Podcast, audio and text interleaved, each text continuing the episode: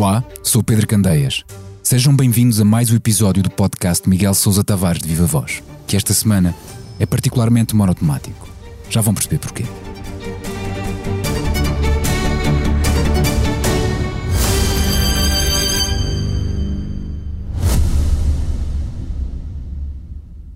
Subscrever o Expresso é ter acesso à melhor informação, a uma vasta oferta de conteúdos exclusivos e à opinião de referência. Subscrever o Expresso é tornar-se membro do nosso clube, poder ser voz ativa de uma comunidade informada e beneficiar de vantagens exclusivas. Subscreva o Expresso em expresso.pt barra digital. Expresso. Liberdade para pensar. Olá Miguel, bem-vindo. Olá, Viva, bom dia. Bom dia. Vamos então debater a sigla PSD. Lendo o seu texto desta semana no Expresso, parece claro que o Miguel acredita que o Partido Social Democrata vai perder as eleições para o PS. Eu não. Eu eu, é a minha percepção. É, a minha ideia de facto é essa. Eu acho que os americanos têm uma coisa, uma expressão que usam nas campanhas eleitorais que é estar no timing ou não estar no timing. Eu acho que este é o timing do, de Pedro Nuno Santos. A partir deste fim de semana, isso tornou-se mais claro para mim, porque no Congresso vimos Pedro Nuno Santos com um discurso finalmente estruturado.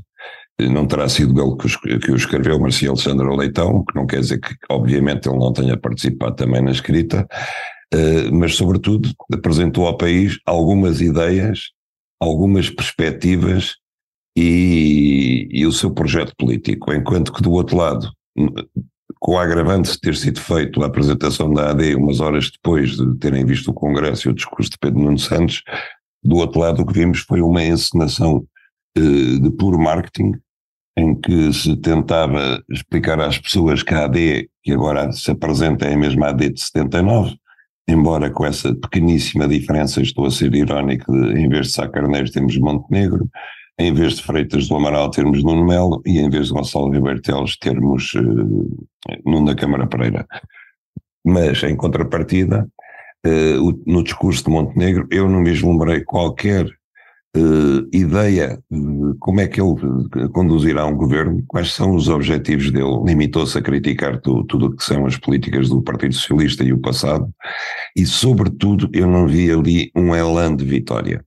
Eu já assisti a muitas eleições em Portugal, já vi ganhar o PSD várias vezes, e embora aquilo não fosse propriamente um comício, mas apenas uma sala com, vá lá, 150 apoiantes, eh, quando o PSD está pronto para ganhar eleições, sente-se que há um elan de vitória à roda dos sociais-democratas e à roda do, do seu povo e dos seus eleitores. Até ver, isso não existe, não está lá. É verdade que ainda temos dois meses até a eleição, mas uh, neste momento, se fosse para apostar num resultado amanhã, sem dúvida que eu apostaria na vitória de Pedro Nuno Santos. Então Montenegro fez, uh, e o PSD neste caso, fizeram mal em recuperar a Aliança Democrática, porque as comparações com o passado seriam inevitáveis e, neste caso, as comparações nunca seriam benéficas para os atuais dirigentes de PSD, CDS e PPM, não é? Eu acho que o PSD fez bem em coligar-se com o CDS, porque pelo, pela aritmética do método isso pode lhes dar mais lugares, e porque o CDS tem, de facto, bons quadros, melhores quadros do que o PSD tem neste momento, se os conseguir recuperar todos os últimos. Agora, estender a aliança ao PPM só para lhe chamar Aliança Democrática, para lhe chamar AD, eu acho que foi um erro, não faz nenhum sentido. O PPM e não da Câmara para não acrescentam rigorosamente nada e, mais do que isso, passa a imagem de que o PSD quer viver de memórias do passado, das memórias felizes do passado.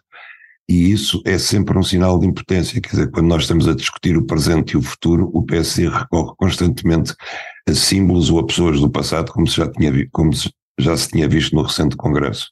E acha que esta recuperação da AD estará relacionada com o facto de, de Montenegro não querer recuperar, por outro lado, a PAF? Ou seja, como o Miguel escreve no, no seu texto, que Passos Coelho e o governo de Passos Coelho, na altura, uh, ficou marcado por medidas que não agradaram aos portugueses e, neste caso, recuperar essa memória da PAF seria prejudicial para a sua candidatura a Primeiro-Ministro? Eu creio que não, porque o contexto é diferente. Quer dizer, eu acho que, de facto, ao contrário do que o PSD imagina, eh, a governação de Passos Coelho e de Paulo Portas não deixou memórias felizes nos portugueses, nem podia ter deixado. Foram, foram anos duríssimos, violentíssimos.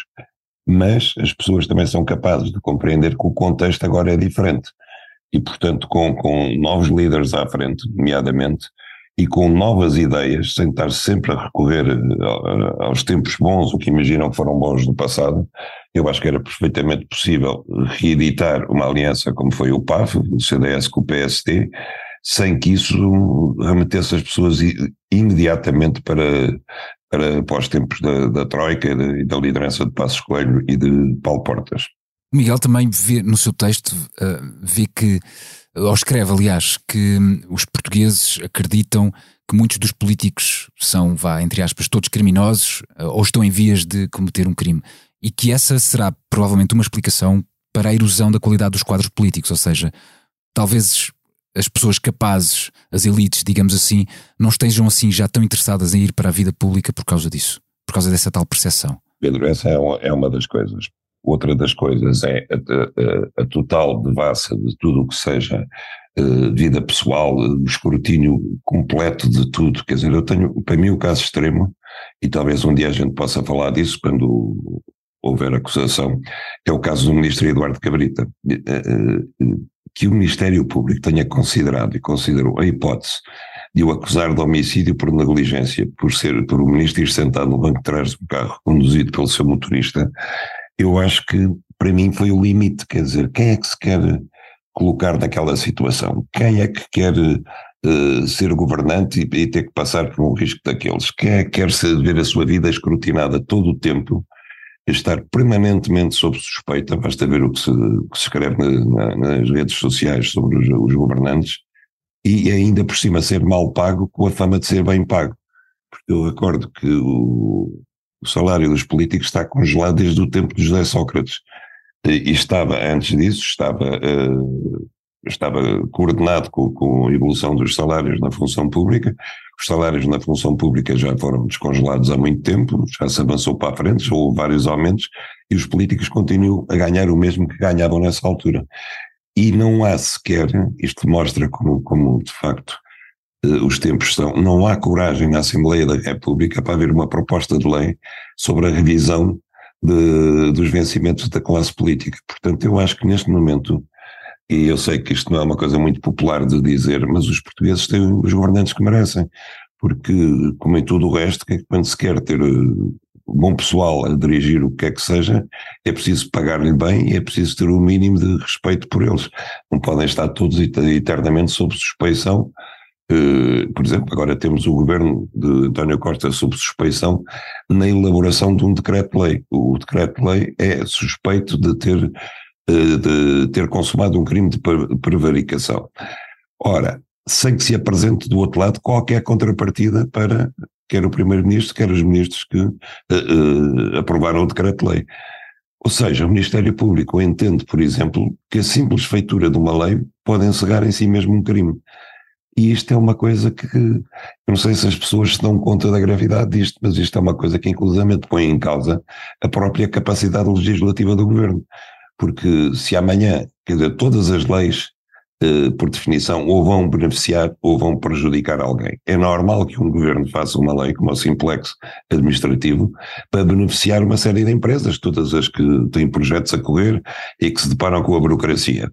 Mas se o Ministério Público entende que uma lei genérica que pode beneficiar todas as empresas se destinou especificamente a beneficiar uma, então de facto é muito difícil legislar sem poder cair em suspensões criminais. Então como é que se resolve este, este dilema? Ou seja, porque estar, digamos, a aumentar o, o salário dos políticos também não poderia levantar do lado do, dos portugueses a ideia de que só vão para a política para ganhar dinheiro, porque o, o, discurso público já está um bocadinho assim, não é? já está um bocado contaminado com todas essas ideias, com a justicialização. Oh Pedro, os, os, políticos não eram bem pagos antes de verem os seus vencimentos congelados, e eles estão congelados há 12 anos.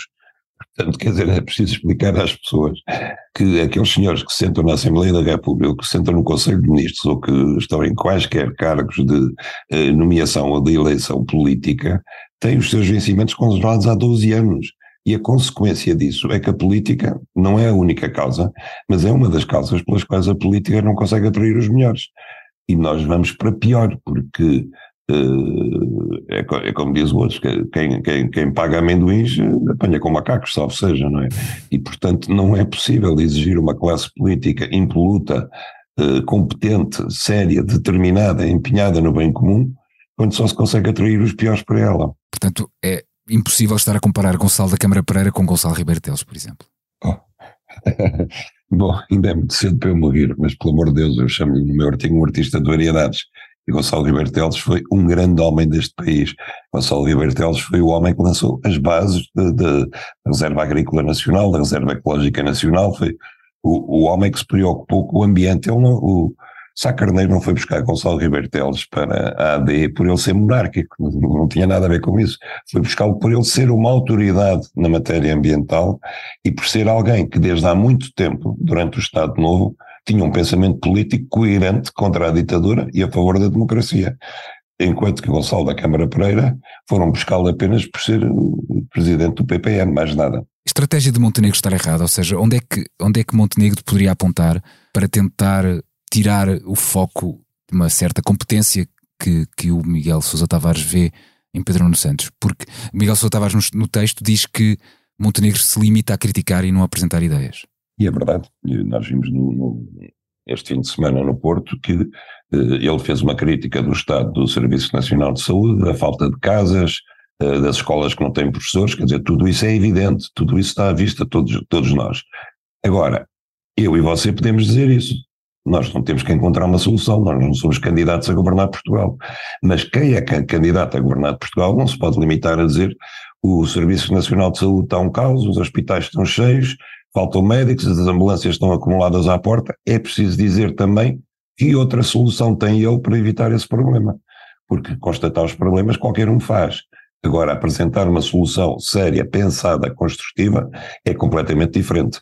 E o PSD teve oito anos, oito anos para pensar de, nos problemas, para pensar em soluções alternativas, e não é agora à beira das eleições que, que, que, que vai inventar qualquer coisa, não é? Do, do, pé para a mão.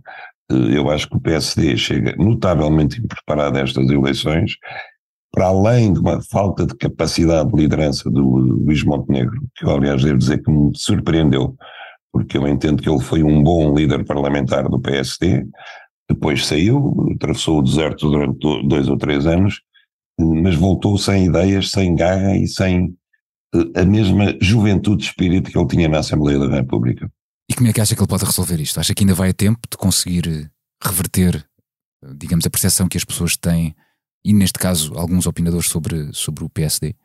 Como se costuma dizer, é raro haver uma segunda oportunidade para fazer uma boa, uma boa primeira impressão, não é? E, portanto, é, é difícil. Agora, eu acho que ele primeiro tem que começar a apresentar mais gente ao lado dele, gente com valor, gente em que, eh, em que possa dizer ao país: estes são os meus homens, esta é a minha gente, se eu, se eu chegar a primeiro-ministro.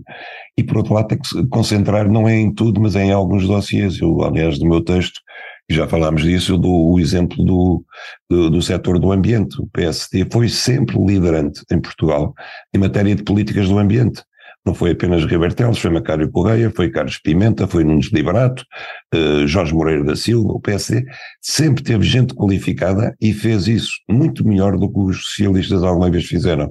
Eu considero até que talvez tenha sido, juntamente com o PPM de Ribertelos, o primeiro partido ecologista em Portugal. E tudo isso foi abandonado, e foi abandonado numa altura em que nós estamos a assistir, por exemplo, a, uma falta de água dramática na Zona Sul, sobretudo no Algarve. Esse é o problema número um ambiental de Portugal. E faz-me impressão que o PSD não esteja a liderar estas questões, não só porque elas são importantes, mas porque elas são mobilizantes, por exemplo, num eleitorado jovem ou num eleitorado mais esclarecido e mais preocupado com estas questões. Isto é apenas um, um, um, um setor onde o PSD podia apostar. Outros, por exemplo, é uma reforma da justiça. Rui Rio tentou fazê-lo, foi boicotado por todos os lados, foi mesmo incompreendido dentro do seu partido, mas eu acho que o PSD podia fazer agora porque está numa ótima eh, situação, porque o PSD não tem, enfim, aos casos à roda da casa de Luís Montenegro, eu não considero que, que sejam propriamente casos de indícios criminais, mas quando muito irregularidades administrativas, mas o PSD, ao contrário do PS, não está neste momento com casos implicados na justiça. Portanto, se uh, propusesse as reformas que são urgentes na justiça, que são inadiáveis, ninguém podia dizer, bom, o PC está a ver se livra de sarilhos uh, contornando as leis, ou modificando as leis. Não é o caso.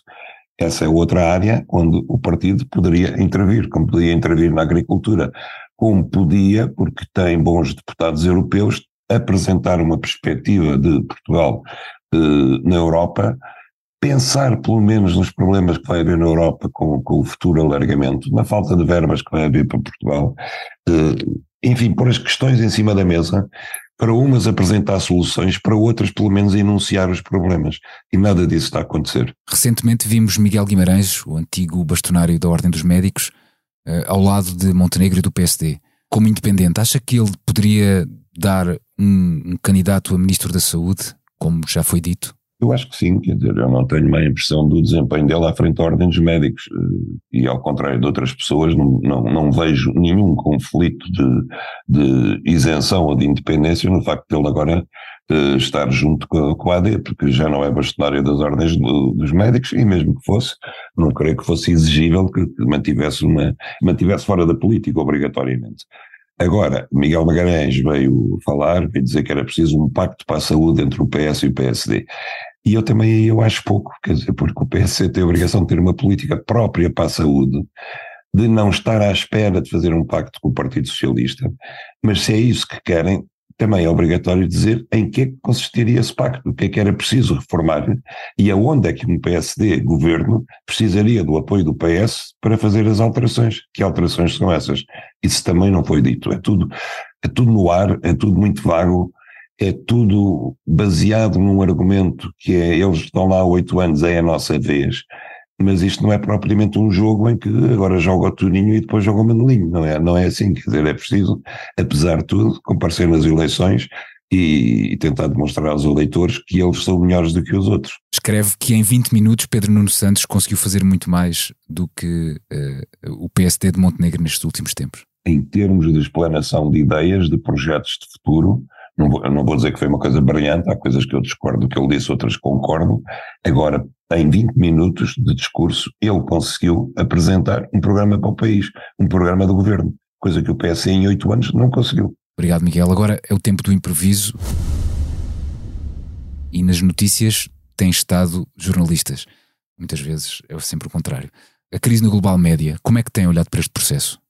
Por um lado com grande tristeza, por outro lado quase, não direi conformismo, porque nós não nos podemos conformar, mas constatando que isto é, vai sendo o desfecho natural daquilo que é a evolução sempre a pior da imprensa, da imprensa livre, da imprensa de referência e sobretudo da imprensa escrita, que dificilmente consegue sobreviver e nós vemos isso lá fora, nós temos jornais como o Guardian uh, a pedir dinheiro aos seus leitores e não é o único, são vários. Eh, nós vemos, por exemplo, em Portugal, já não se consegue comprar a edição do El País em papel, tem que ser digital. São tudo jornais de referência que aos poucos vão recuando, vão desaparecendo, e isso tem que ver com um movimento muito grande, um movimento social muito grande, tem que ver, obviamente, com o aparecimento de novas tecnologias que tornam a informação muito mais rápida, muito mais instantânea, muito mais fácil de digerir, uh, do que o trabalho de comprar um jornal, sentar-se, ter tempo para ler e lê-lo atentamente, mas por outro lado tem também que ver com uma espécie de desaculturação de massas que atravessa os nossos tempos, que não só em Portugal, mas também lá fora, porque Pedro, eu, eu viajo pela Europa e uma coisa que se via de antes, que era pessoas sentadas nos cafés a ler jornais, já não se vê praticamente em lado nenhum. Os únicos países onde eu tenho visto isso, por curiosidade, são países do Maghreb e países do Sul. É, por exemplo, Marrocos, Argélia, é, Turquia, é na Grécia, ainda são os únicos, no Egito, ainda são os únicos sítios onde eu vi pessoas sentadas nos cafés a ler jornais e a discutir uns com os outros o conteúdo dos jornais. Portanto, essa cultura dos jornais está-se a perder, para mim é uma coisa trágica, nós perdemos vários títulos ultimamente, já, já há uns anos, perdemos em Lisboa, o Diário de Lisboa, a Capital, por exemplo, o Diário Popular. No Norte perdemos o Comércio do Porto, perdemos o 1 de Janeiro, que era o jornal da minha infância. E, e, e eu tenho saudades desse tempo, já havia televisão, portanto a televisão não esmagava os jornais, o que não havia nas redes sociais, eh, nem Google, pronto, que dão são instrumentos que dão às pessoas a ideia de que elas estão informadas, mas de facto elas não estão informadas, porque estar informado não é simplesmente carregar um botão e ler uma notícia que apareceu no ecrã em quatro linhas, é mais do que isso. Uh, estar informado, como estar, como ser culto, envolve um esforço da parte das pessoas está tudo ligado. Quer dizer, quem não lê jornais também não compra, também não compra livros, também não lê livros, também não vai ao, ao, ao, cinema ou ao teatro, não vai ouvir um concerto de música clássica. Se você for hoje em dia a um concerto de música clássica, você vai ver que a idade média dos, dos espectadores deve andar pelos 55 anos. Não há lá ninguém da juventude, ninguém. E eu, eu sei que este discurso parece sempre o discurso do, dos saudosos do antigamente. Ora, de facto, no meu tempo, quando eu era jovem, quando tinha 18 anos, nós organizávamos para ter círculos de clubes de cinema onde íamos. Eu vi todos os clássicos de cinema uh, nas sessões das seis e um quarto do Império do Monumental. E aquilo dava algum trabalho, dava algum trabalho ir para lá de autocarro, às vezes à chuva. Uh, muitas vezes vi filmes de que não gostei ou que eram incompreensíveis, mas estavam na minha lista. Como estava na minha lista ler livros que eram essenciais, como esteve sempre na minha lista ler jornais todos os dias, você pode dizer, ok, este teve bons hábitos em casa familiares. Sim, é verdade, mas era uma coisa transversal à juventude da minha idade. Uh, uh, havia uma vergonha de ser ignorante. E hoje em dia não só não existe essa vergonha, como existe, por um lado, uh, uma ideia de que não são tão ignorantes assim, e por outro lado, quase às vezes um orgulho na ignorância, porque consideram que os que não são ignorantes são elitistas, e enfim, tudo isso está ligado. Agora, especificamente em relação à crise da global média, Sim. eu queria dizer que eu não entendo como é que a entidade reguladora deixa que uh, uma empresa que tem títulos tão, tão prestigiados como é o DN, o JN, a TSF e mesmo o jogo, seja comprada por um fundo sem rosto, sem nome, sediado numa offshore, e cujo CEO é alguém que obviamente toda a gente da praça sabe que não se recomenda, chamada José Paulo Fábio. Não consigo perceber a leviandade com que isto é feito. E só agora, quando eles cessaram pagamentos, quando deixaram de pagar os salários e o subsídio de Natal aos trabalhadores, é quem era que parece ter acordado. E vem perguntar à, à, à Global Média eh, se eles podem dar garantias de que têm capacidade financeira para, para manter o grupo. Isso devia ter perguntado antes. Eu não consigo perceber que jornais, mesmo sendo privados, passem de mãos assim com essa facilidade. E uma rádio como a TSF sem saber quem, quem está por trás daquilo. Então, e se fosse o Hamas? Se fosse uma organização terrorista que tivesse comprado os jornais? Nós não sabíamos de nada. Um exemplo um bocado extremo. É, é um exemplo um bocado extremo, mas pode acontecer, não é? Quando não se sabe quem é que está por trás, qualquer um pode estar, não é? Como é que acha que isto se resolve? Ou seja, é, é evidente que há uma crise uh, nos médias e há quem fale que de apoios estatais. Concorda com essa ideia? Ou, ou acha que uma nacionalização, por exemplo, uh, temporária também já foi pedida por alguns partidos da Global Média, não é uma solução para, para estes casos. Os apoios, obviamente que eu estou de acordo e acho que devem ser transversais a toda a imprensa, eh, quer no domínio fiscal, quer no domínio, por exemplo, de ter um, um serviço da luz de, gratuito para todos, eh, quer eh, cativarem a publicidade institucional do Estado, que devia eh, pronto, ser distribuída de facto com primazia para os órgãos de informação escritos, porque uh, é o seu local uh, de eleição. Agora, a nacionalização, eu tenho, tenho muitas dúvidas e tenho sobretudo muitas más memórias do tempo em que, por exemplo, o Diário Notícias era estatal. Uh, essas más memórias não desaparecem, deem todos os controlos, prometam todos os controlos que queiram prometer, eu acho eh, difícil acreditar na bondade dos governos que vierem a seguir para estar a gerir órgãos estatais que, cujos, cujos trabalhadores dependem, o seu vencimento depende de decisões governamentais, é muito difícil garantir que eles se mantenham independentes. Ontem o Presidente da Câmara do Porto apareceu com uma ideia que me pareceu pelo menos interessante de trabalhar, que é permitir que as autarquias entrem também no capital dessas empresas. Repare, o JN, por exemplo, é o, o, o, jornal nacional que tem mais penetração no interior do país. O JN é mesmo quase um espelho do país. É perfeitamente lógico e viável e se calhar recomendável que as autarquias onde o JN tem correspondentes que o JN co cobra normalmente possam entrar no capital do jornal e assim tentar salvá-lo. Agora, que seja o Estado globalmente a dizer vamos ali nacionalizar estes títulos, mas é só por três meses. E depois dos três meses, qual é a solução? Fica para outra conversa então. Fica então, uh, chega então ao fim, aliás, este podcast de Miguel Sousa Tavares de Viva Voz. Para a semana regressa Paulo Santos. Eu sou Pedro Candeias. Até lá.